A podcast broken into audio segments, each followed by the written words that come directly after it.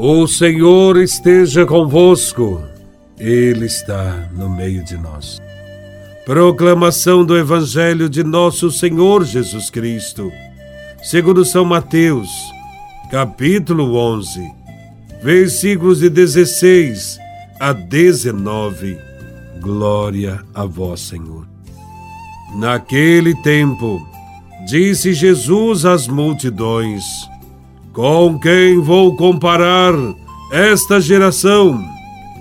São como crianças sentadas nas praças, que gritam para os colegas dizendo: Tocamos flauta e vós não dançastes. Entoamos lamentações e vós não batestes no peito. Veio João, que não come nem bebe, e dizem: Ele está com um demônio. Veio o filho do homem, que come e bebe, e dizem: É um comilão e beberrão, amigo de cobradores de impostos e de pecadores. Mas a sabedoria foi reconhecida com base em suas obras. Palavra da salvação. Glória a vós, Senhor. Nos evangelhos, Jesus sempre se mostrou livre em relação à lei religiosa. E isto provocou desconfiança nos chefes religiosos do seu povo.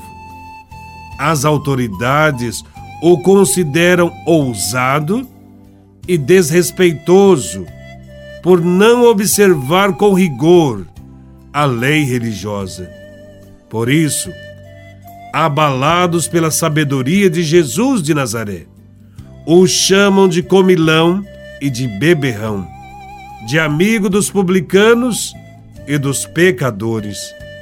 Anteriormente, também já tinham tratado com ironia e desprezo o profeta João Batista, porque agia como profeta e fazia grandes repreensões aos poderosos. Jesus de Nazaré andava no meio deles. Com seu modo de agir suave, palavras simples e profundas nas sinagogas e nas praças públicas. Jesus pregava a conversão, a mudança de vida, sem deixar de manifestar aos pecadores a misericórdia e o perdão. Os chefes religiosos do judaísmo, acostumados a serem os únicos intérpretes da lei religiosa, rejeitam Jesus, o caluniam, o criticam. Falta-lhes sabedoria e humildade para reconhecerem a presença do Filho de Deus.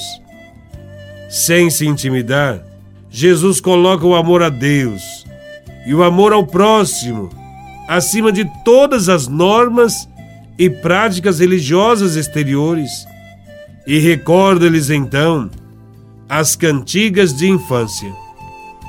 Crianças que brincam de casamento, brincam de enterro nas praças. Umas cantam canções alegres, outras não acompanham Umas entoam lamentos, outras não se interessam. Essas crianças que não cantam, nem brincam, são como os ouvintes do profeta João Batista e de Jesus de Nazaré. São indiferentes às suas palavras. As autoridades religiosas não conseguem chorar com os que choram, sorrir com os que sorriem comer com os que comem, viver com os que vivem. Eles defendem uma sociedade fechada sobre si mesma, sem solidariedade. Só pensam nos seus interesses e não querem saber nada sobre os outros. O bem, a confiança, a justiça, a fraternidade, a comunhão, o amor, o respeito pela pessoa e pelo que é alheio desapareceram de suas vidas. São homens que não querem se converter. São como crianças insatisfeitas, murmuradoras e frustradas, que não sabem o que querem, nem o que buscam. Diante de tal falta de fé, o Mestre Jesus suspira com tristeza e pergunta: A quem, pois, hei de comparar os homens desta geração? Estas palavras de Jesus indicam um apelo à conversão, pois àquela geração é chegada a hora de Deus, a hora da graça, tempo propício para festejar com alegria a presença do Salvador, que proclama a boa nova do Reino.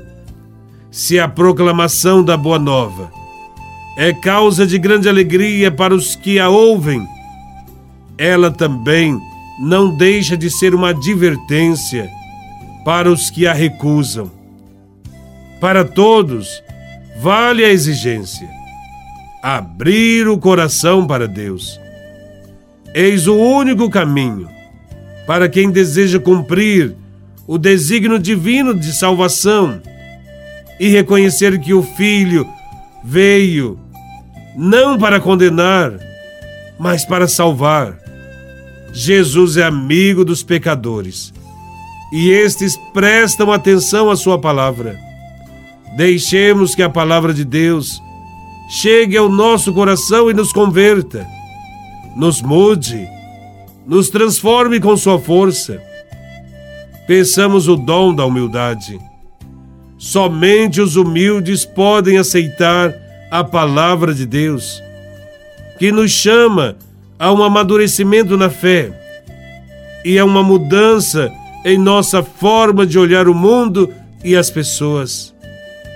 Que possamos acolher verdadeiramente a Cristo, acolhendo os irmãos. Louvado seja nosso Senhor Jesus Cristo, para sempre seja louvado.